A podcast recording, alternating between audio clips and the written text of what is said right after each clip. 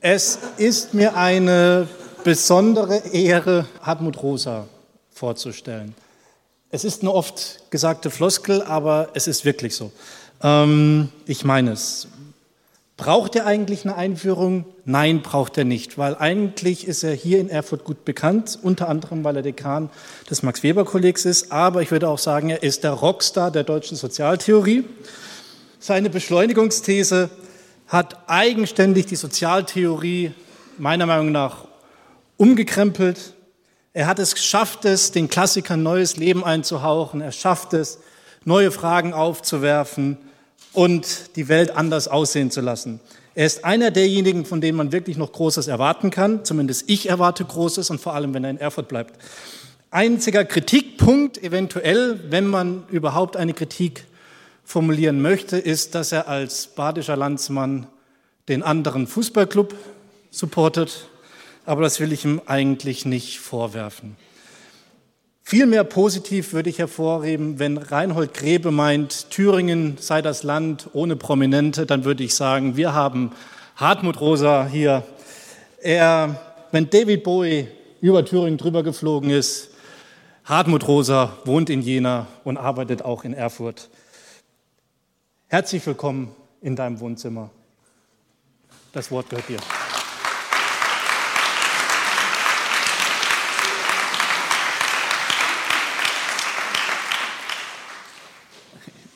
Ja, ganz herzlichen Dank.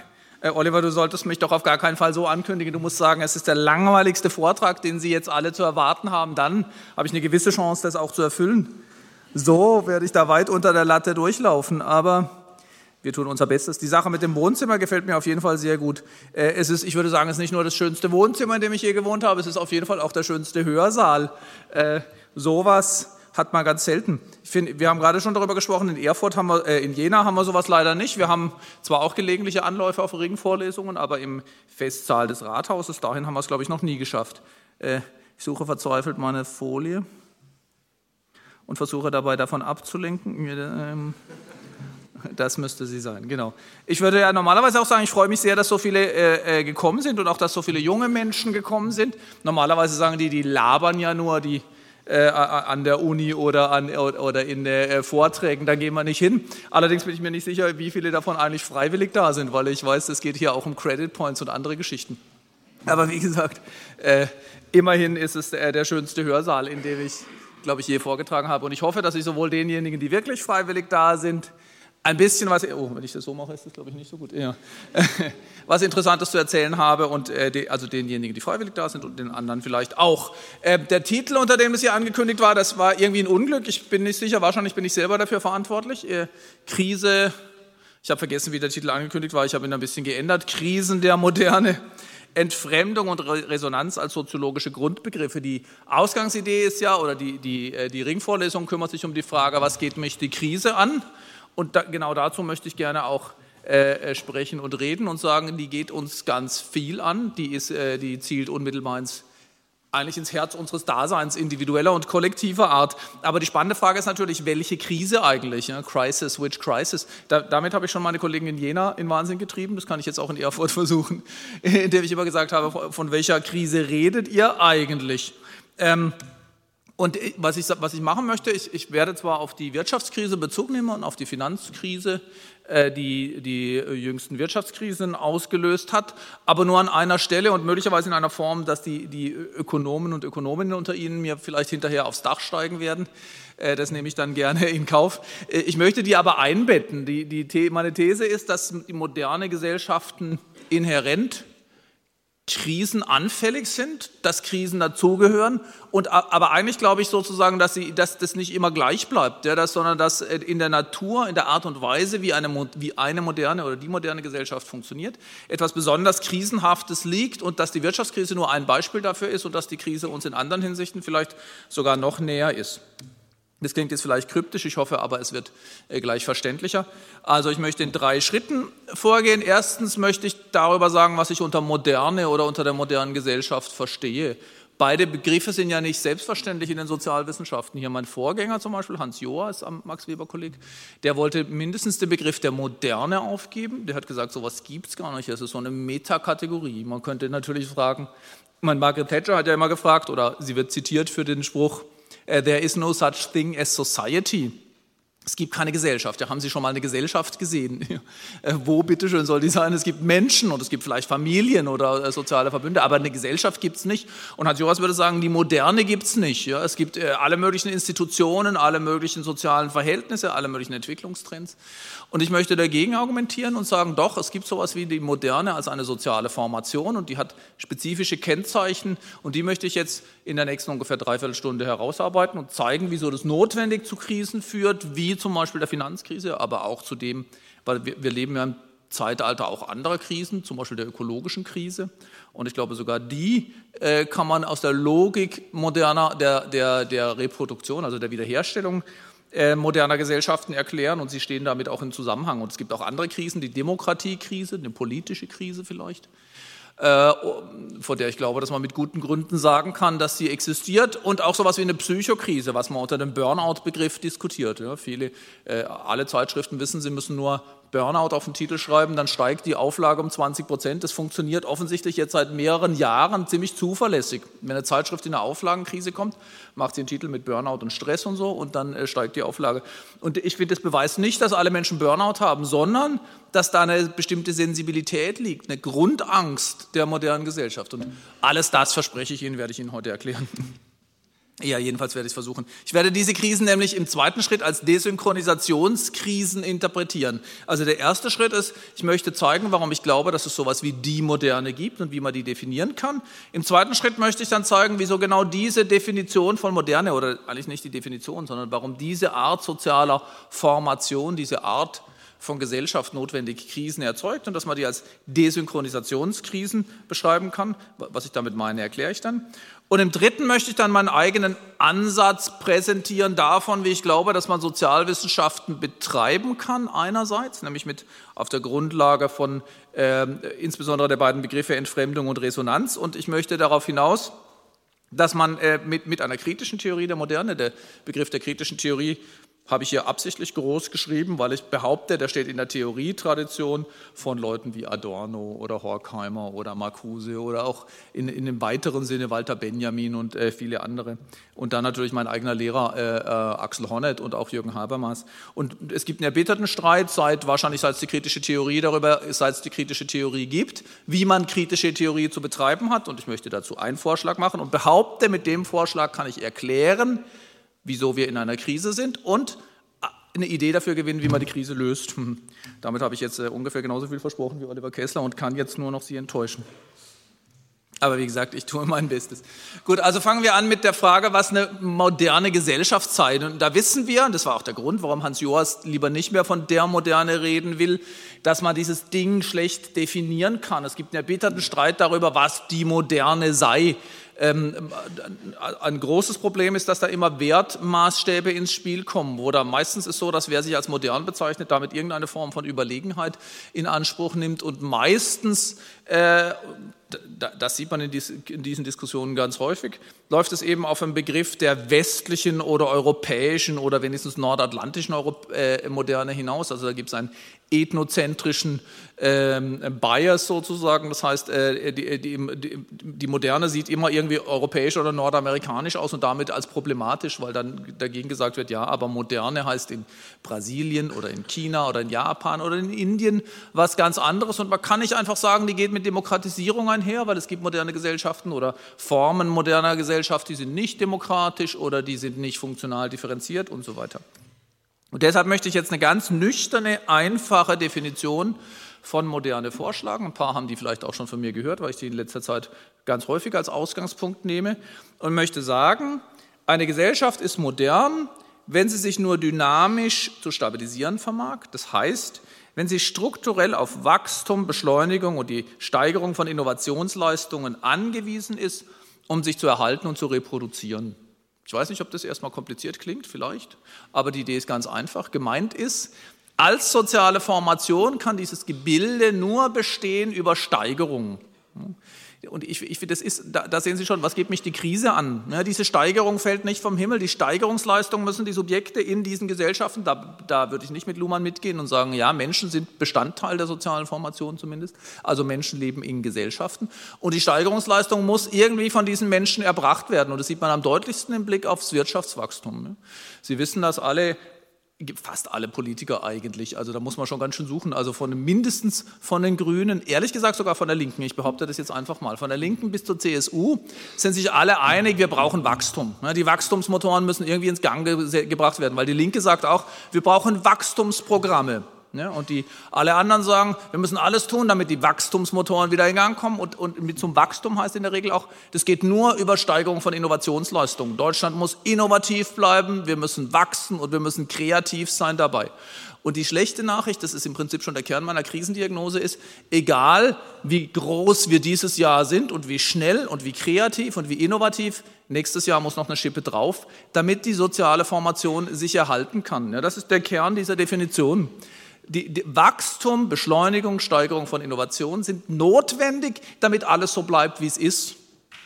Das ist im Prinzip eine paradoxe äh, Definition von Moderne. Damit alles so bleibt, wie es ist, müssen wir uns steigern. Und jetzt können Sie natürlich sagen, das ist doch irgendwie, das geht gar nicht. Äh, entweder steigern oder bleiben, wie es ist. Also mit bleiben, wie es ist, meine ich im Wesentlichen, dass das institutionelle Grundgerüst und die Grundoperationen und Funktionen und auch die sozioökonomische Struktur erhalten bleiben kann und sich reproduzieren kann. Wenn wir nämlich aufhören zu wachsen, wenn wir nächstes Jahr nicht schneller sind als dieses Jahr, dann verlieren wir, diese Litanei ist ganz einfach und die habe ich auch schon tausendmal gesagt, aber vielleicht nicht hier, also sage ich sie nochmal. Äh, wenn wir, also in der Wirtschaft sehen Sie es am deutlichsten, wenn wir nicht wachsen, dann verlieren wir Arbeitsplätze, machen Firmen zu, dann sinken die Staatseinnahmen, weil eben, weil eben die, Ökono die Ökonomie lahmt. Wir sagen dann auch häufig, äh, also Rezessionen werden als Verlangsamungen äh, beschrieben, im englischen Sprachgebrauch als Slowdown.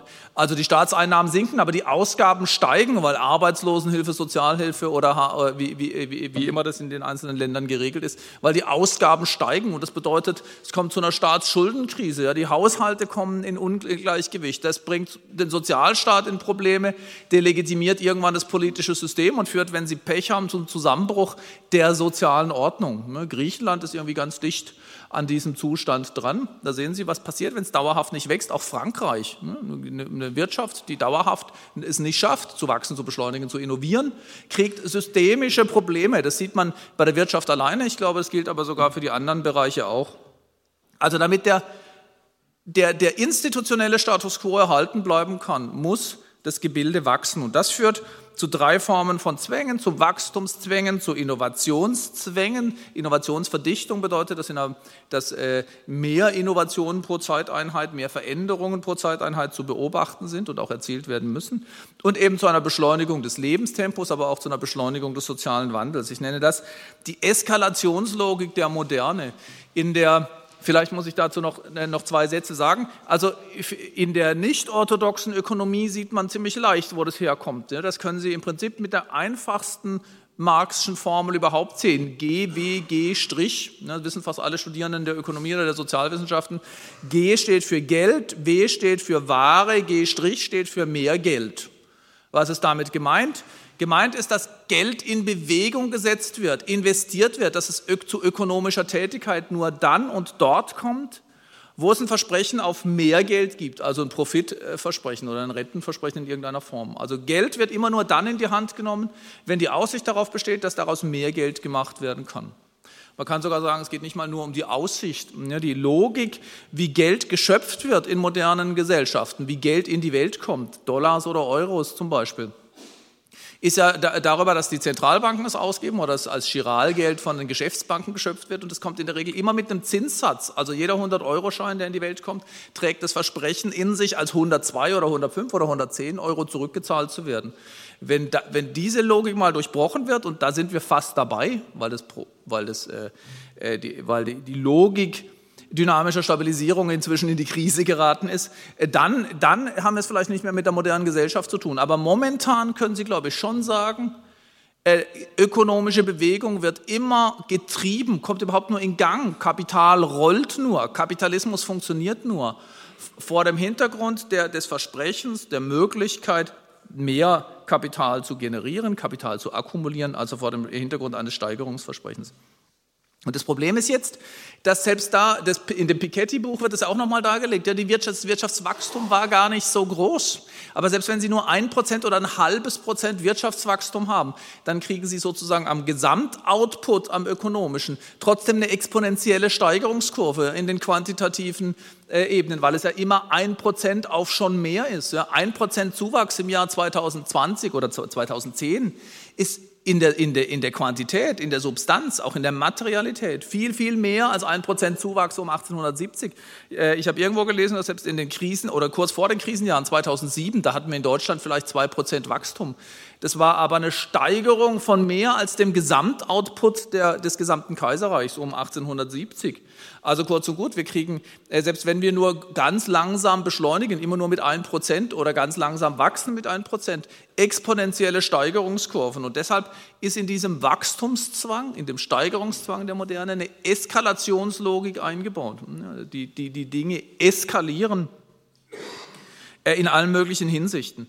Äh, und in gewisser Weise, glaube ich, mit Max Weber, der ja äh, nicht nur der Ahnherr des äh, Max-Weber-Kollegs ist, sondern ja auch einer der großen Patrone der Stadt. Übrigens gibt es eine neue Untersuchung in der Soziologie, äh, dass Max Weber mit riesigem Abstand der am meisten verwendete ähm, deutsche Soziologe, nein, nicht, nicht nur deutsche Soziologe, überhaupt Soziologe weltweit ist. Äh, und, und der ist hier in Erfurt geboren worden. Ich finde schon, dass wir da äh, auch als Stadt äh, durchaus stolz drauf sein könnten. Und Max Weber sagt, die Moderne wird zu einem stahlharten Gehäuse. Hm, und es ist nicht so ganz klar, was genau dieses stahlharte Gehäuse kennzeichnet. Und meine Interpretation wäre, ich glaube, Weber hat das durchaus gesehen, zum Beispiel, wenn man die protestantische Ethik liest, äh, die, in, in, dieser Eskalationslogik, in, dieser Zwang, in diesem Zwang zur Steigerung, nur um den Status quo zu erhalten, die Dinge, wie sie sind, da liegt das Stahlharte, das Unerbittliche und in gewisser Weise auch das Irrationale moderner Gesellschaften begründet. Äh, also was ich noch sagen wollte, genau zweite Vorbemerkung, ich habe das jetzt als ökonomische Logik eingefügt. Ich glaube, also in dieser, in dieser Ringvorlesung geht es ja auch ganz stark um Ökonomie und ökonomische Krisen, aber es ist mir ganz wichtig zu sagen, es ist nicht nur ein Moment, es ist nicht nur ein ökonomisches Moment. Diese Steigerungslogik, Steigerung zur Strukturerhaltung, sieht man meines Erachtens auch im Wissenschaftssystem der Moderne, das ja nicht darauf ausgerichtet ist, Wissen zu reproduzieren und wie ein Schatz weiterzugeben von einer Generation Generation zur nächsten, sondern permanent die Grenzen zu erweitern. Wissenschaft folgt im Prinzip auch dieser Eskalationslogik der permanenten Ausweitung der Horizonte. Bis dahin, Sie finden die Eskalationslogik dann natürlich auch im Drittmittelwesen zum Beispiel, aber das ist nicht das, was ich meine, sondern ich meine Wissen, dass Wissen nichts Stabiles ist, was weitergegeben wird, sondern etwas, was permanent erweitert werden muss, damit Wissenschaft als System sich erhält. Äh, das ist die gleiche Logik der, der, der Steigerung. Und man sieht es auch zum Beispiel im Kunstbetrieb.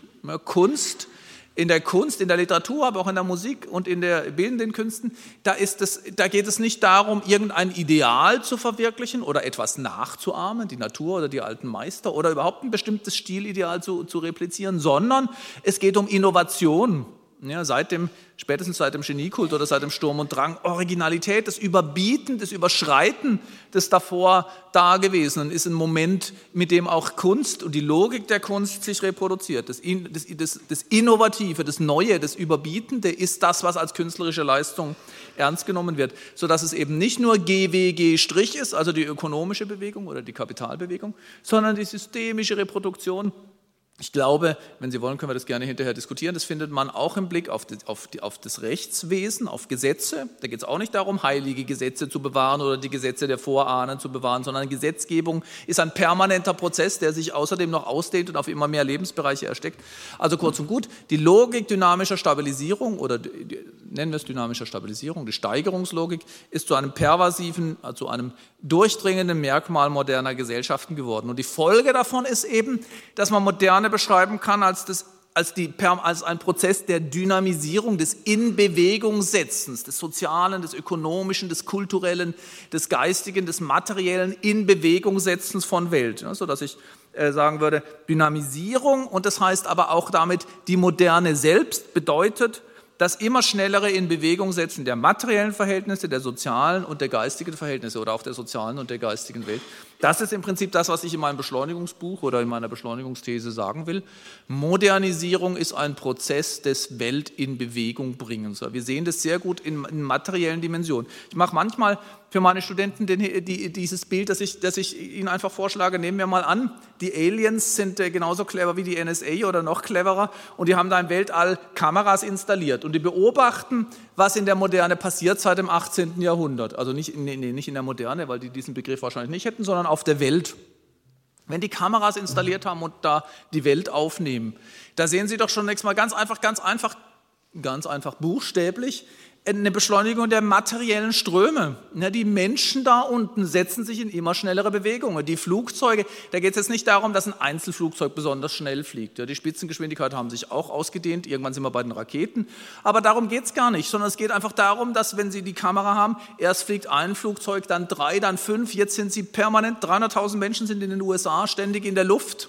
Ne? Und in den ICEs und auf den Autobahnen. Und das sind nur die Menschen. Gleichzeitig haben wir aber auch Güter in Bewegung gesetzt, auf Schiffen, auf Containern, auf sonst wo.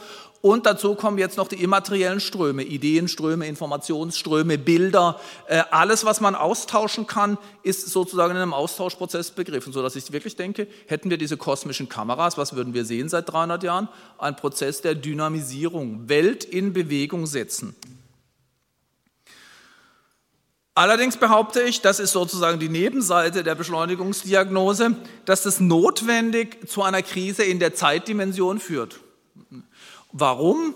Weil es da einen Faktor gibt, nämlich Zeit, der sich nicht vermehren lässt. Äh, wir können äh, Güter vermehren, die wir produzieren oder konsumieren durch effizientere Materiennutzung. Vielleicht gibt es irgendwann äh, programmierbare Materie. Wenn man also davon ausgeht, dass die Materie ihre Form immer schneller ändert, dann kann man diesen Prozess fast unbeschränkt steigern. Also man kann die Zahl der Güter, die wir produzieren und konsumieren, steigern, fast unendlich. Man kann die Zahl der Kontakte, die wir haben, fast unendlich steigern. Ich kann Ihnen da schöne Zahlen für geben. Also die äh, angeblich enthielt der mitteleuropäische Haushalt im Jahr 1900 etwa 400 Objekte und heute etwa 10.000. Ne, sie haben bei sich zu Hause 10.000 Dinge rumliegen, äh, die Sie außerdem natürlich noch in viel schnellerem Tempo wegschmeißen. Ne. Sie reparieren fast nichts mehr. Keine Socken, keine Lampen, keine Elektroherde, keine Autos, ist, funktioniert das Ding nicht mehr, fliegt es raus. Auch das ist ein Moment der Dynamisierung, ne, schneller hin und her äh, oder schneller austauschen. Aber wir haben auch die Zahl der Kontakte gewaltig vermehrt. Der amerikanische Sozialpsychologe Kenneth Görgen behauptet, der durchschnittliche Pendler trifft auf seinem Weg, vielleicht von Jena nach Erfurt, schon mehr Menschen als der mittelalterliche Mensch in seinem ganzen Leben. Dabei äh, sagt er allerdings, Menschen treffen ist nicht nur physisch, die Menschen, die da mit mir reisen, sondern ähm, äh, auch die Menschen, von denen ich in der Zeitung lese, die Menschen, mit denen ich auf Facebook oder über Smartphone oder sonst wie verknüpft bin oder die Leute, von denen ich im Radio höre, die sind ja alle irgendwie in meinem Bewusstsein äh, präsent. Ja, wir, wissen, wer Michael Schumacher ist, wer äh, Angela Merkel ist oder so, obwohl wir diese Menschen vielleicht noch nie getroffen haben. Jetzt hätte ich keine Deutschen nehmen sollen, dann wäre die Wahrscheinlichkeit, dass sie sie wirklich nicht getroffen haben, größer gewesen. Aber egal. Äh, wir stehen also mit immer mehr Menschen in Kontakt und wir haben vor allen Dingen immer mehr Optionen. Eine Nebenthese ist, das ist genau das, für, auf was wir es auch als Individuen anlegen. Ja, mehr Güter in unsere Kontrolle bringen oder einfach zur Verfügung zu haben, mehr Optionen haben, mehr Menschen kennen, ist das, das wir verfolgen, wenn wir glauben, dass, wenn wir versuchen, ein gutes Leben zu führen. Und was, was die Aliens vielleicht auch sehen würden, ist, dass wir einfach die Zahl der Handlungsoptionen zu, zu, eigentlich zu jedem gegebenen Zeitpunkt gewaltig gesteigert haben.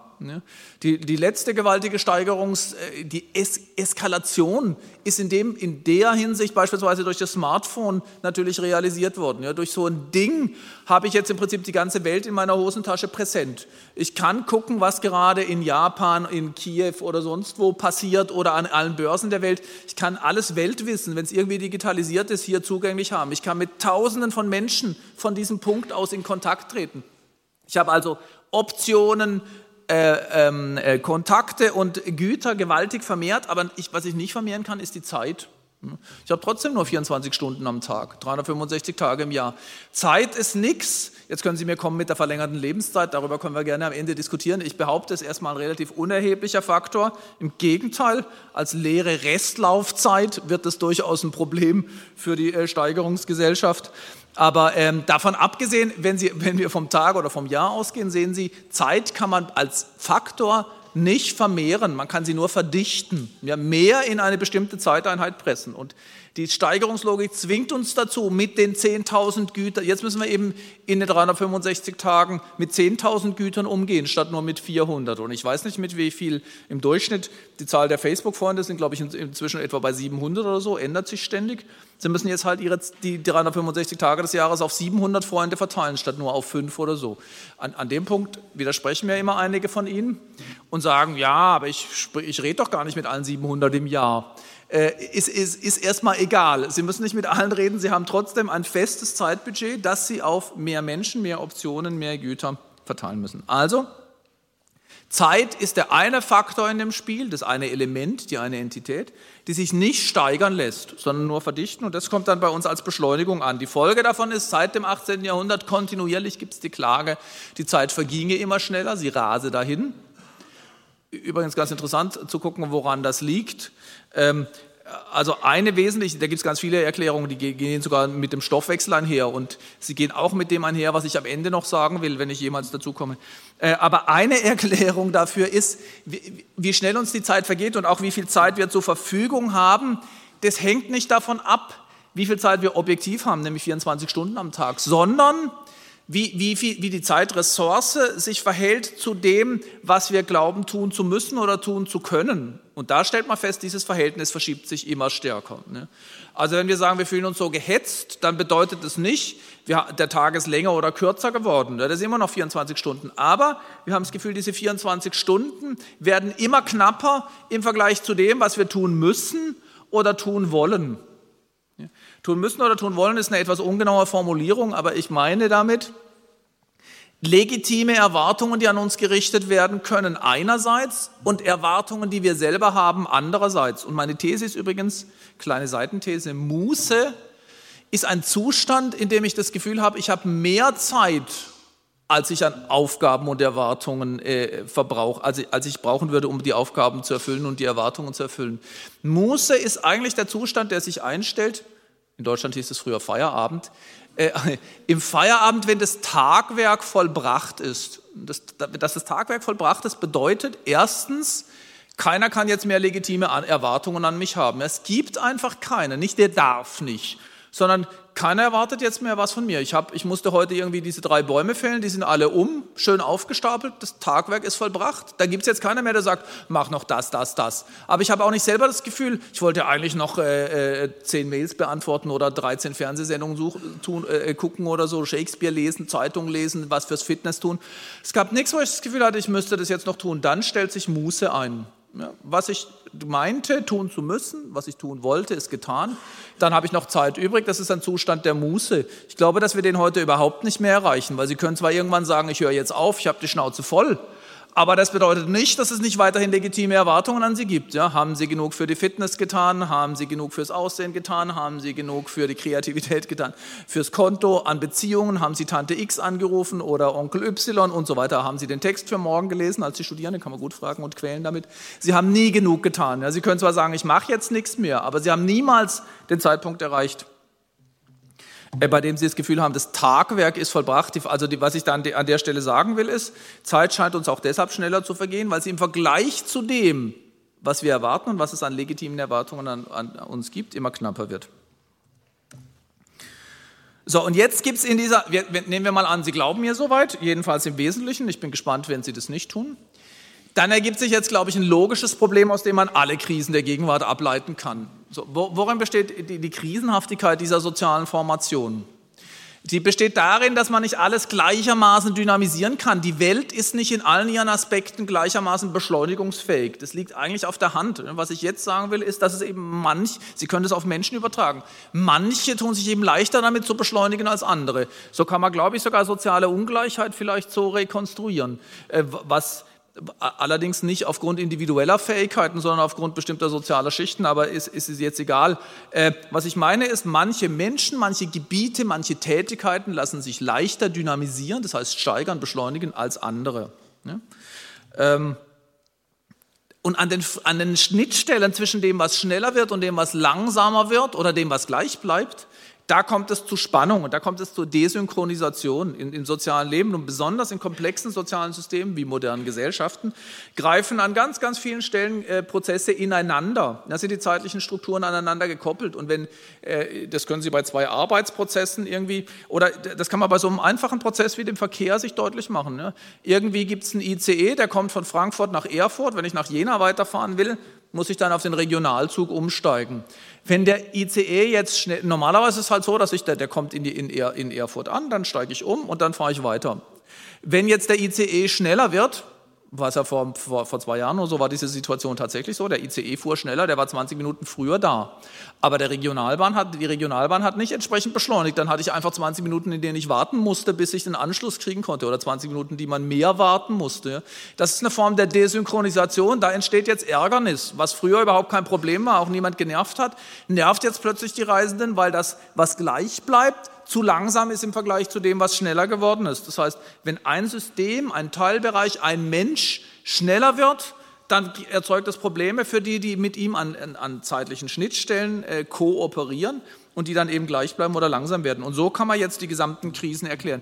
Ich behaupte jetzt einfach mal, die Krise, die uns was angeht, lässt sich in mindestens, wahrscheinlich gibt es mehr, aber sie mindestens vier Bereichskrisen aufschlüsseln. Es gibt eine, eine, ökonomische Krise, die Finanzmarktkrise. Ich glaube, es gibt eine darüber hinausgehende politische Krise, eine Demokratiekrise, dass Menschen das Gefühl haben, wir können zwar wählen, aber, äh, aber, die, aber das, äh, das bedeutet nicht viel. Es löst das Versprechen nicht ein, das mit Demokratie einhergeht. Ich habe gerade gelesen, bei den äh, tschechischen Parlamentswahlen ist die Wahlbeteiligung angeblich auf 16,7 Prozent gefallen. Ehrlich gesagt, ich weiß gar nicht, ob das stimmt. Kann, kann mich jemand gerade auf Anhieb widerlegen? Wenn nicht, dann behaupte ich das einfach. Also ich bin sicher, dass ich die Zahl der 16,7 Prozent gelesen habe. Ich bin aber nicht sicher, was für eine Wahl das war. Aber auf jeden Fall wäre es ein extremes. Äh, das heißt, ich bin sicher, es war eine Parlamentswahl, aber vielleicht war es eine Nachwahl oder eine Stichwahl. Auf jeden Fall ist es eine extrem alarmierend geringe Wahlbeteiligung. Also eine Demokratiekrise, es gibt eine ökologische Krise und es gibt eine psychologische Krise. Ja, Burnout nenne ich Psychokrise. Und alle vier kann ich erklären als Desynchronisationsphänomene, als Folgen, die auftreten, wenn die Dynamisierung äh, immer weiter voranschreitet. Warum ist das in der Realökonomie so? Da haben wir jetzt ein soziales System, Systemtheoretiker würden sagen ein System, nämlich Wirtschaft. Und ich behaupte, auch Wirtschaft folgt ganz besonders, wir haben das gesehen, GWG-, dem Beschleunigungszwang. Ja, Kapitalakkumulation, die, die, Umschlagsgeschwindigkeit des Kapitals nimmt zu. Der, der Zeitraum, bis äh, äh, Profit, in dem Profit sich realisieren muss oder generiert wird oder gesucht wird, wird kürzer. Und jetzt kann ich natürlich versuchen, Produktion und Konsumtion zu beschleunigen. Das tun wir ja auch ununterbrochen. Sie kennen die Diskussion um geplante Obsoleszenz. In Drucker wird eingebaut, dass Sie die relativ schnell wieder wegwerfen müssen. Die gehen nicht nur kaputt, sondern die blockieren sich geradezu selber. Jedenfalls wird das immer mal wieder behauptet, äh, damit Sie den möglichst schnell austauschen können. Und das soll für alle möglichen anderen Geräte auch gelten. Und natürlich, ehrlich gesagt, ich glaube, es gibt auch ein psychologisches Moment dadurch. Ganz viele Menschen hoffen, oder ich sage jetzt einfach mal wir, wir hoffen, dass das blöde Handy bald kaputt geht, damit wir das Neueste kaufen können. Ja, irgendwie hat man ein schlechtes Gewissen, das wegzuwerfen, wenn es noch nicht kaputt ist, obwohl wir das meistens tun. Die wenigsten äh, schmeißen die Dinge weg, wenn sie kaputt sind, sondern wir schmeißen sie schon vorher weg. Aber wir brauchen eine Rechtfertigung dafür. Und deshalb ist es manchmal ganz gut, wenn die futsch gehen. Aber äh, jedenfalls äh, ist es so, dass man also Produktion und Konsumtion beschleunigen kann, aber nicht beliebig. Die Herstellung von Gütern, auch von einem Handy, braucht immer noch ziemlich viel Zeit und noch schlimmer, auch die Konsumption braucht Zeit. Wenn Sie ein Buch konsumieren, ist einer meiner Lieblingseinsichten, ein Buch zu konsumieren ist verdammt zeitaufwendig. Sie müssen das blöde Ding lesen. Ja, und das ist echt zeitaufwendig. Und das Gleiche gilt auch für einen Tonträger. Ja, wenn eine, eine Wagner-Oper dauert drei Stunden, voll nervig. Äh, und da können Sie nicht viel beschleunigen. Sie können das Ding schneller abspielen, dann haben Sie aber das nicht wirklich konsumiert. Also Produktion und Konsumption sind zeitaufwendige äh, Prozesse. Übrigens bringt uns der Kapitalismus dazu, also Weber hat gesagt, genau, also Weber darf ich immer einen kleinen Exkurs machen. Weber hat gesagt, dass das äh, Kapitalismus eigentlich irrational. Er bringt die Menschen dazu, nämlich zu produzieren, ohne zu konsumieren. Ja, die setzen ihren ganzen Eifer da rein, zu produzieren, aber das Geld hauen sie nicht auf den Kopf, Die machen dann nicht drei Tage blau oder versaufen es, was irgendwie der Natur des Menschen zu liegen scheint, sondern sie sparen und reinvestieren es, ja, um daraus noch mehr Geld zu machen. Das war die, die Sache mit der protestantischen Ethik. Aber die, also die These ist, Kapitalismus ist irrational, weil er uns dazu bringt, zu produzieren, ohne auf den Konsum zu schielen. Und jetzt würde ich sagen, der Kapitalismus hat sich gesteigert. Jetzt bringt er uns sogar dazu, zu kaufen, ohne zu konsumieren. Das kann man systematisch beweisen. Wir kaufen immer mehr Dinge, die wir gar nicht konsumieren. Also das heißt, Sie kaufen Bücher, die Sie zu Hause ins Regal stellen, ohne sie jemals zu lesen. Sie kaufen sie als Option. Irgendwann will ich das Ding mal lesen. Oder Sie kaufen CDs. Das machen Sie heute nicht mehr. Ich meine, die Spotify-Logik ist, glaube ich, nochmal eine Steigerungsstufe. Aber äh, im, im, Prinzip, man kauft ganz viele CDs. Sie kaufen nicht die, die Gesamtausgabe von Wagner vielleicht ne, für 49,90 in Müllers Drogeriemarkt.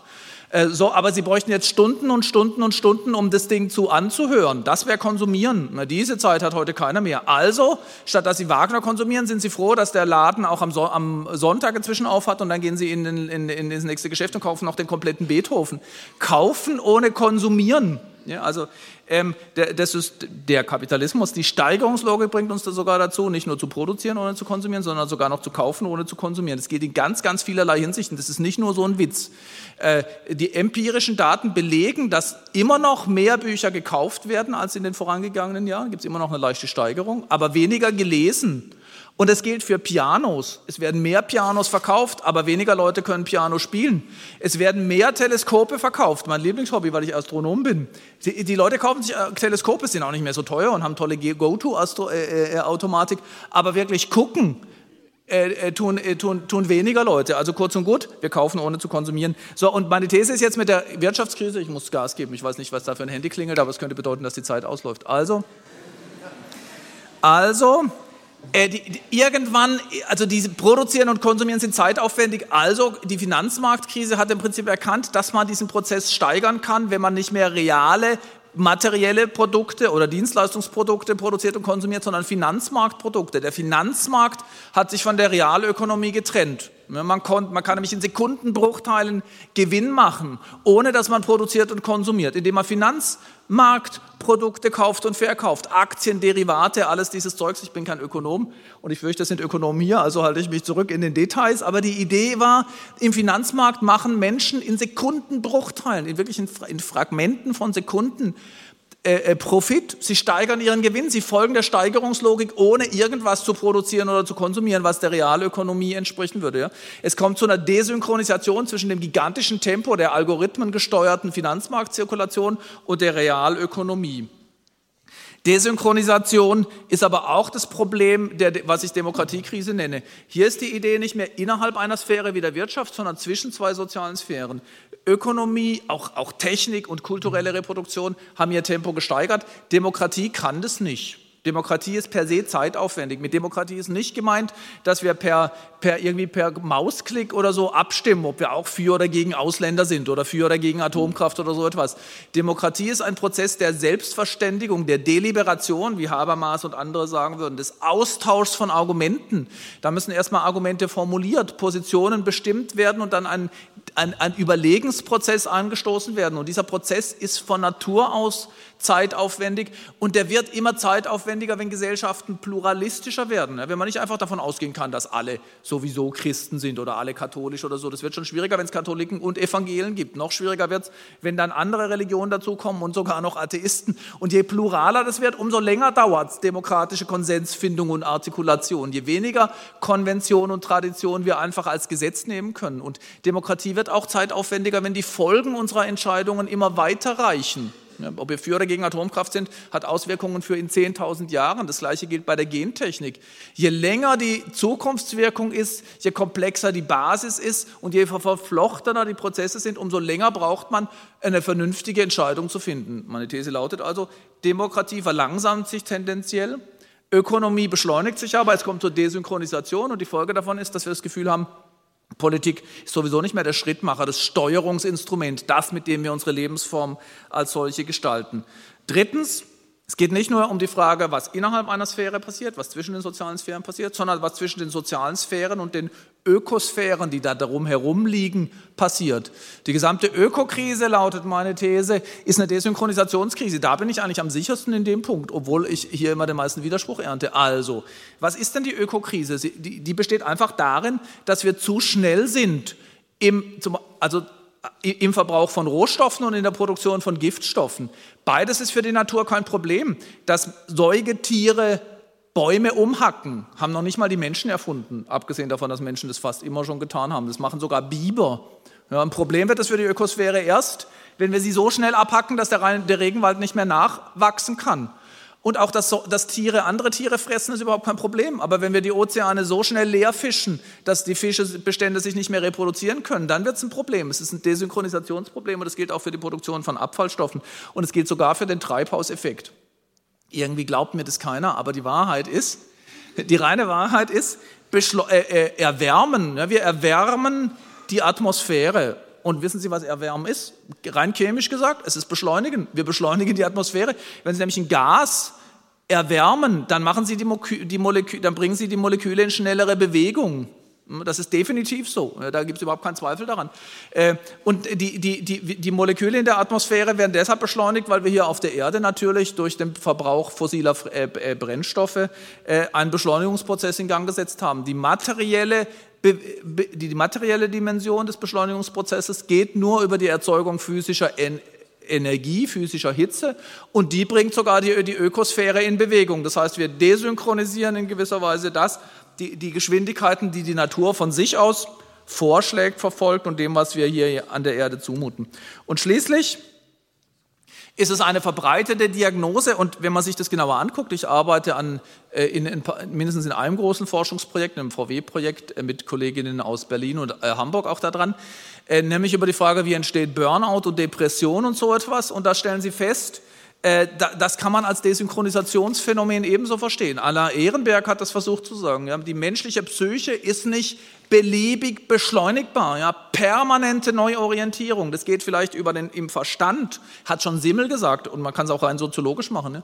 Als Verstandeswesen sind wir ganz schön schnell. Wir können in ganz kurzer Zeit ganz viele Informationen verarbeiten, aber psychisch sie sich anzuverwandeln, ja, die, die Dinge einzuverleiben, sie zu deuten, sie in unser Leben, in unsere Geschichte und Identität zu integrieren, das ist ein zeitaufwendiger Prozess. Und wenn es hier zur Desynchronisation kommt, sprich die soziale Sphäre beschleunigt in einer Weise, die sie zwingen würde, sich psychisch permanent zu reorganisieren, dann kann eine Folge davon sowas wie Burnout sein. Die Erschöpfung, die übrigens immer auch eine eine Veränderung in der Zeiterfahrung mit sich bringt. Depression oder Burnout, die, die Grenze dazwischen ist ziemlich schwer zu beschreiben oder zu bestimmen. Geht ganz, ganz häufig einher mit der Erfahrung des zähen Stillstands. Zeit bewegt sich nicht mehr. Das ist dieser Umschlagpunkt zwischen der gehetzten Zeit in eine Zeit, die eine zähe Masse ist, in der es keine Verbindung mehr zwischen Vergangenheit und Gegenwart gibt. Gut, also die vier Funktionskrisen der Gegenwart, die, äh, die Finanzkrise, die Demokratiekrise, die Ökokrise und die Psychokrise sind eigentlich nichts anderes als Desynchronisationskrisen und damit komme ich zum dritten und entscheidenden Punkt. Also nehmen wir mal an, das ist alles richtig. Was mache ich jetzt als kritischer Theoretiker so? Äh, als erstes möchte ich äh, drei Minuten oder so nehmen, mir nehmen, um mit Ihnen gemeinsam zu überlegen, was eine kritische Theorie können muss. Ich war zum Beispiel David Strecker, ist Experte dafür, der wird mir das nachher um die Ohren hauen.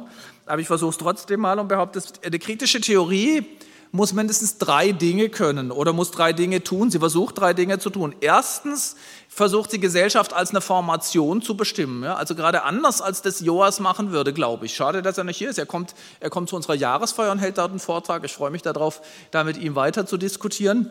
Ähm, aber ich glaube, dass Joas das nicht mitgehen würde. Bei Adorno finden Sie diese Idee zum Beispiel ausformuliert zu sagen, doch es gibt sowas wie, es gibt nicht nur soziale Prozesse, also mal kann ich Individualisierung beobachten, mal kann ich Entindividualisierung beobachten, mal Demokratisierung, mal Entdemokratisierung, mal Rationalisierung, mal ich weiß nicht, was Gegenteil ist, vielleicht Irrationalisierung, so dass man sagen würde, es gibt ganz unterschiedliche Prozesse auf der Welt. Adorno würde dagegen sagen, ja, aber so eine gesellschaftliche Formation, man kann auch sagen, eine Lebensform, ist ein Begriff, den ich ganz gerne benutze. Unsere Lebensform hat sowas wie Gesamteigenschaften der Formation. Ja. Da, da, das ist nicht willkürlich, sondern es gibt die Lebensform als Ganzes, es gibt soziale Formationen als Ganzes und äh, die kritische Theorie versucht, die, die Logik der Formation als Ganzes zu begreifen. Was ist es, was unser Leben individuell und kollektiv in allen Sphären hinweg dominiert, bestimmt, aber insbesondere auch antreibt. Und die Überzeugung der kritischen Theorie ist, dass man das nicht anthropologisch beantworten kann, der Mensch, die Gesellschaft, sondern mit einem historischen Blick. Was sind die Kräfte, die Mächte, die unsere Formation, unsere Gegenwart bestimmen? Vielleicht kann man sowas wie die Entwicklungsgesetze der Formation identifizieren. Äh, das möchte ich gerne tun und Leute wie Adorno haben geglaubt, dass man das kann. Natürlich alle, die in dieser kritischen Theorietradition stehen. So, zweitens, eine kritische Theorie, wenn sie kritisch sein will, und so ist ihr Selbstverständnis, muss einen normativen Maßstab haben. Das heißt, wir brauchen irgendeinen Sinn dafür oder ein Kriterium, um zu sagen, das ist problematisch oder schlecht, das ist kritikwürdig. Und damit brauchen wir vielleicht auch einen Sinn dafür, was gut oder besser wäre. Das ist sozusagen der dritte Punkt. Ne? Äh, Axel Honneth bezeichnet es als innerweltliche Transzendenz. Er sagt, unsere Idee dessen, wo wir hinwollen oder sollen als Gesellschaft, kann man nicht von, aus irgendwelchen metaphysischen Quellen nehmen oder aus, aus irgendwo, aus was Transzendentem ableiten, sondern die Akteure, die Menschen selber müssen in ihrem Alltagshandeln einen Sinn dafür haben, wie Welt besser wäre. Was heißt es also? Ich glaube, was ich tun will als kritischer Theoretiker, ist, ich will einen Sinn dafür gewinnen, wo vielleicht, wo sowas wie Leiden entsteht in dieser Gesellschaft, und zwar bei Ihnen und bei mir. Ja, was ist es denn an dieser Formation der modernen Gesellschaft, die, die Probleme verursacht, die uns, die, die uns ein, ein gutes Leben äh, ähm, äh, verfehlen lässt? Und haben wir eine Idee davon? Haben wir eine Erfahrungsdimension? Gibt es irgendetwas in unserem Leben, das uns zeigen würde, wie es eigentlich sein sollte? Ne, eigentlich glaube ich, wir denken zu wenig darüber nach. Aber die Frage wäre also nicht, finde ich in irgendwelchen Schriften oder bei irgendwelchen Gurus die Antwort auf die Frage nach dem Sinn des Lebens, sondern in unseren eigenen Alltag alltäglichen Vollzügen, in unseren, in unseren Erfahrungen, in unseren Sehnsüchten, gibt es da einen Kern, gibt es da eine Idee davon, wann Leben gelingen würde? So, und ich würde sagen, eine, eine, kritische Theorie, wie sie mir also auf der Basis des Gesagten vorschwebt, kann alle drei Fragen oder auf alle drei, in alle drei Punkten eine Antwort geben. Kann ich die Formation bestimmen? Ja. Die Moderne ist eine Formation, die, durch den, den, die im Modus dynamischer Stabilisierung operiert. Das heißt, sie muss sich steigern, um so zu bleiben, wie sie ist. Und das führt zu der Eskalationslogik, die ich Ihnen versucht habe zu beschreiben. Ne, dieses eskalative Moment, mehr, schneller, höher, weiter, ist nicht etwas, was wir als Individuen, was unser Geiz oder unsere Triebhaftigkeit oder so verursacht, sondern es ist ein Strukturmoment moderner Gesellschaften. Und diese Formation hat drei Formationsprobleme, die kann ich aus der Logik dieser Formationsbestimmung ableiten. Die, warum ist die krisenhaft? Ich finde, und warum wird sie immer krisenhafter? an dem Punkt bin ich ein bisschen apokalyptisch, aber die Hoffnung kommt gleich noch. Also, ähm, ich würde sagen, wenn das stimmt, moderne Gesellschaften müssen sie wachsen, beschleunigen, Innovationsleistungen steigern, damit sie so bleiben kann, wie sie sind, dann ist es klar, dass dieser Prozess immer schwieriger wird.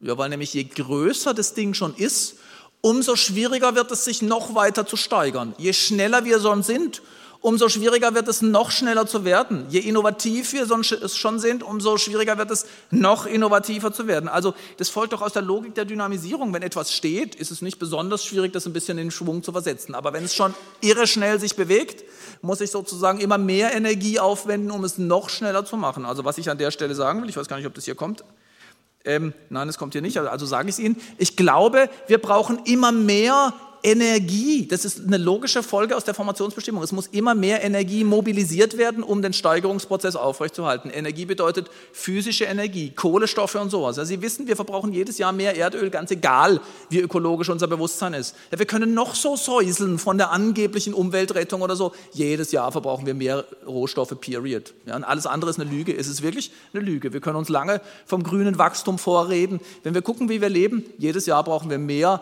Rohstoffe und physische Energie Energie. Wir brauchen aber auch jedes Jahr mehr psychische Energie. Die Steigerungsleistung fällt nicht vom Himmel und deshalb brauchen wir jedes Jahr mehr politische Energie. Das sehen Sie in den, mein Kollege Stefan Lessnig beschreibt das als Umbau des Sozialstaates in, in, in Richtung auf Aktivierungsprogramme.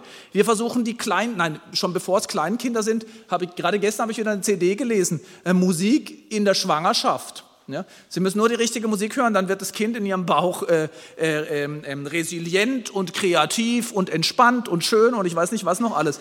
Also wir müssen schon da anfangen mit der Förderung, damit, damit dieses, dieses Kind später die, Kreativ, äh, die, die, die kreativ-innovativ-Leistungen und so weiter äh, erbringen kann. Politik zielt darauf, politische Energien zu mobilisieren, Standortfaktor, politischer Wettbewerb, Lebensführung zielt darauf, psychische und physische Energien zu mobilisieren und die, äh, die in der materiellen Dimension müssen wir ökologische oder eben physische Energien ähm, äh, mobilisieren, um das Steigerungsspiel im Gange zu halten. Jedes Jahr wird es ein bisschen schwieriger, die Steigerungsleistung zu erbringen, aber wir sehen sogar, dass dort, wo Steigerung noch gelingt, die Stabilisierung zum Problem wird. Ja, denn Gesellschaften werden an einigen Stellen instabil, obwohl sie wachsen. Das sieht man zum Beispiel auf dem Arbeitsmarkt. Es gibt das Phänomen des Jobless Growth. Zwar wächst die Wirtschaft, aber es entstehen trotzdem keine Arbeitsplätze. Oder es gibt zwar mehr Wirtschaft, äh, mehr Menschen in der Arbeit, aber der, der Graben zwischen Arm und Reich wird trotzdem größer. Ja, das sogenannte Prekariat, was mein Kollege Klaus Dürrer sagen wird. Die Abgehängten werden immer mehr. Das heißt, Gesellschaft wird möglicherweise auch und gerade dort instabil, desintegriert, wo sie sich steigert und obwohl sie sich steigert. Und drittens, und das scheint mir jetzt ganz, ganz zentral für meine letzte Pointe, die ich noch anbringen will. Ah, ich habe schon wieder viel zu lange gebraucht, egal. Also, ich glaube, es gibt einen riesigen Unterschied in der kulturellen Selbstwahrnehmung. Ne? Dieses Programm dynamischer Stabilisierung, das auf Wachstum, Beschleunigung, Innovationssteigerung beruht, ist im 18. Jahrhundert, im 19. Jahrhundert, über die meisten Teile des 20. Jahrhunderts als Bewegung wahrgenommen worden. Wir brechen auf zur besseren Zeit, das war die Idee der Neuzeit. Wir warten nicht bis aufs himmlische Jerusalem, wir schaffen die neue Welt selber. Die Idee des Fortschritts ist natürlich der Zentralbegriff dafür. Die Idee war, unser Leben wird besser. Je länger das Spiel geht, umso mehr nehmen wir nicht mehr den Bewegungsaspekt wahr, wir schreiten voran auf die bessere Welt, sondern den Stillstandsaspekt. Ja, nächstes Jahr wird die deutsche Wirtschaft größer sein als dieses Jahr, hoffentlich, sonst sitzen wir erst recht in der Tinte. Ähm, äh, und ja, wir werden weitere technische Steigerungen haben, aber keiner glaubt mir, da, dass dadurch das Leben besser wird. Das kann man empirisch zeigen, weil in den sogenannten entwickelten Gesellschaften sagen Eltern inzwischen weit mehrheitlich, dass sie nicht mehr glauben, dass sie sich auch nicht anstrengen, damit ihre Kinder es mal besser haben, sondern sie kämpfen darum, dass es den Kindern nicht viel schlechter geht. Ne? Und das heißt, in der kulturellen Selbstwahrnehmung wissen wir jetzt, wir müssen uns permanent steigern, nicht um vorwärts zu kommen, um die neue Welt zu realisieren, sondern um nicht in den Abgrund zu rutschen, ja, um nicht in die Krise zu kommen. Und das ist es, was meiner Ansicht nach, ich beschreibe das mit dem Stichwort, hallo, äh, der, der Entfremdung, meine, meine, meine, meine, das ist der letzte Punkt, ich verspreche es, äh, die zentrale Diagnose lautet, genau das ist der Umschlagpunkt, in dem Menschen in eine umfassende äh, Wahrnehmung von Entfremdung kommen. Entfremdung soll einen Modus der Weltbeziehung äh, bedeuten. Ich brauche jetzt einen normativen Maßstab. Was ist falsch an der Moderne? Und ich glaube, der Steigerungszwang führt irgendwann dazu, dass es uns nicht mehr gelingt, uns weltproduktiv anzuverwandeln, ja, sich positiv in eine Beziehung zu bestimmten Weltausschnitten zu setzen, zum Beispiel zu anderen Menschen, zu den äh, Objekten, mit denen wir umgehen oder von mir aus auch zu der Natur, mit der wir umgehen und so weiter. Äh, äh, ähm, wir brauchen auch gleich den Gegenbegriff, der die Hoffnung sein soll, nämlich die Resonanz. Also was ist das Gegenteil von Entfremdung? Da muss ich, das muss ich jetzt noch ganz kurz erklären zum Schluss. Also die These ist, Steigerung und Beschleunigung führen langfristig zu einer Art des sozialen Daseins, auch des individuellen Daseins, das man am besten mit dem Begriff der Entfremdung beschreiben kann. Was meine ich damit? Rahel Jägi sagt, Entfremdung ist die Beziehung der Beziehungslosigkeit. Das heißt, wir stellen zum Beispiel fest, wir haben Beziehungen, wir haben einen Job vielleicht, ne, wir haben auch eine Familie. Vielleicht haben wir auch einen Verein, wo wir mal hingehen oder eine Kirche, in die wir gehen oder andere Art von Beziehungen. Äh, entfremdet sind wir von denen, wenn wir das Gefühl haben, die sagen uns aber nichts mehr. Ja? Sie sitzen am Frühstückstisch und fragen sich, was habe ich eigentlich mit den Leuten zu schaffen? Ja? Vielleicht sagen sie, wenn sie Eltern sind, ja, ich muss zwar für die sorgen ja, und hinterher das Geschirr abwaschen, ja? aber eigentlich frage ich mich, was mache ich hier? Ja? Die, die, sie, sie berühren sich nicht mehr wechselseitig. Sie haben das Gefühl, die, die, die Kinder, also ich erreiche die Kinder nicht mehr vielleicht oder den Ehepartner und er erreicht mich auch nicht. Wir sind uns eigentlich gleichgültig oder fremd geworden. Und so kann es ihnen auch in der Arbeit gehen. Ja, ich habe einen Job, ich gehe da auch hin, aber eigentlich kotzt es mich an. Ne? Immer die gleichen äh, Gesichter, immer die gleichen blöden Sprüche und eine Arbeit, die mir einfach, die gibt mir nichts mehr. Burnout kriegen Menschen häufig in Arbeitszusammenhängen. Manche sagen, wir sollten dafür den Begriff des Burnout ähm, ähm, reservieren. Und die sagen, die, die, vor dem Burnout sagen Menschen fast immer, Also ursprünglich hat mir diese Arbeit Spaß gemacht. Ich wollte das. Ich habe dafür gebrannt, deshalb kann man ausbrennen. Aber es kam nichts zurück. Ja. Ich hatte das Gefühl, ich habe mich angestrengt, wir hatten auch jede Form von Erfolgen, aber ich, es, es, kam einfach nichts zurück. Nichts zurück ist in Form von Anerkennung, aber ich glaube, man kann es noch anders beschreiben. Es geht auch um die Art und Weise, wie wir mit, dem, wie mit, dem, mit, mit der Arbeit selber in Beziehung stehen. Ganz viele fast alle Arbeitnehmer selbst sogenannte einfache Tätigkeiten, Gärtnern, Backen, Schreinern, äh, stehen in einer Art von Antwortbeziehung zum Material. Ein Bäcker sagt, wenn Sie, wenn Sie ihm genau zuhören, wenn Sie mit dem reden, das Material antwortet, der Teig antwortet. Ja, ich trete in eine Antwortbeziehung zu dem Teig. Und der Gärtner sagt das über seinen Garten und der Lehrer sagt es über seine Kinder, äh, über die Schulkinder. Ja, ich merke irgendwie, dass ich die erreiche und dass sie Interesse an mir haben und dass wir gemeinsam in, in eine Art von Bewegung treten. Ja. Das nenne ich Resonanzphänomene, Antwortverhältnisse. Die gibt es im sozialen Bereich, in der Familie, aber auch in der Arbeit, in Pflegeberufen, in Lehrberufen insbesondere. Die Antwortbeziehungen, Resonanzbeziehungen sind dadurch gekennzeichnet, dass wir das Gefühl haben, das, was da, was da passiert, bewegt mich, es bedeutet mir was, es berührt mich. Das ist sozusagen der Draht von der Welt zu mir, der wird in Schwingung versetzt. Da affiziert mich etwas, könnten Sie sagen, ähm, sozialpsychologisch. Äh, es bewegt mich, es bedeutet mir etwas, es berührt mich, es verwandelt mich. Aber zur Resonanzbeziehung wird es erst, wenn Sie merken, dass Sie auch selber eine Bewegung nach außen vollziehen können. Ich erreiche die auch. In der Schule kann man, am Schulbeispiel kann man es besonders schön feststellen. Sie stellen, äh, wenn Sie feststellen, ich erreiche die Schüler, ich kann denen was sagen, ja, die wollen mir zuhören. Wir, dadurch verändert sich deren Leben, aber ich werde von denen auch berührt. Das bedeutet mir etwas. Es verändert mich. Ich mache da eine reale Erfahrung, hätte Adorno gesagt, mit ganz ähnlichen Ideen eigentlich. Und das funktioniert in der Regel in der Schule über den Stoff, ja, wir haben da heute dieses Gedicht interpretiert, aber Sie können auch sagen, wir haben die Weimarer Republik durchgesprochen oder eine physikalische Formel diskutiert. Und die hat, die bedeutet mir was. Ich finde ich so interessant, dieses Gedicht. Ja, ein Trakelgedicht vielleicht, habe ich gerade äh, äh, gelesen. Es bedeutet mir was und ich kann das auch in meine Schüler transportieren und die finden das auch interessant. Dann haben sie eine Art von Resonanzbeziehung im Klassenzimmer. Eine Entfremdungsbeziehung im Klassenzimmer ist, wenn der Lehrer das Gefühl hat, ich kann denen lang was erzählen, sie wollen es nicht hören. Ja, ich erreiche die nicht. Es interessiert sie nicht. Sie wollen mir nicht zuhören. Sie mögen mich nicht. Und die Schüler sagen das auch. Der Lehrer mag mich eh nicht. Das ist voll langweilig, was der erzählt. Ist, da, da, äh, also da ist weder Resonanz mit dem Stoff noch Resonanz zwischen den Menschen. Da haben Sie eine Situation, in der vielleicht die Dinge funktionieren und operieren. Vielleicht haben wir sogar Steigerungsleistungen, noch mehr Schüler abgefertigt im Jahr oder so, noch mehr Drittmittel eingeworben. Ist bei uns an der Uni auch so. Ich habe jetzt noch fünf Forschungsprojekte, aber sie bedeuten mir alle nichts. Entfremdungszustände können Sie in allen äh, möglichen Hinsichten äh, beschreiben. Und meine, also meine These wäre, wir haben einen Sinn fürs Gute und fürs Gelingende. Ja? Wir müssen es nur wieder sehen, wir müssen es wieder realisieren. Das Leben wird nicht besser dadurch, dass wir Ressourcen akkumulieren, Bildung, Gesundheit, Beziehungen oder sonst etwas, sondern in dem Resonanzbeziehungen äh, realisiert würden. Resonanz ist nicht ein Gefühl, ein schöner emotionaler Zustand, sondern eine Art und Weise, das ist ein Beziehungsmodus, eine Art, eine Form der Weltbeziehung. Ich habe schon gesagt, der besteht aus zwei, äh, äh, zwei Richtungen. Ich werde affiziert, von etwas berührt, bewegt, aber ich reagiere mit einer Emotion, einer nach außen gehenden Bewegung, die ich als Selbstwirksamkeit erfahre. Ja, ich erreiche auch etwas da draußen oder jemanden.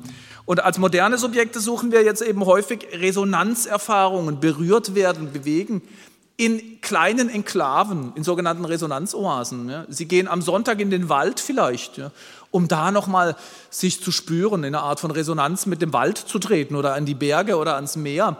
Oder sie gehen ins Museum oder in Konzertsaal, ganz beliebt, oder ins Kino. Ja, da wollen sie nochmal so richtig weinen. Das ist ein Resonanzmoment. Ja.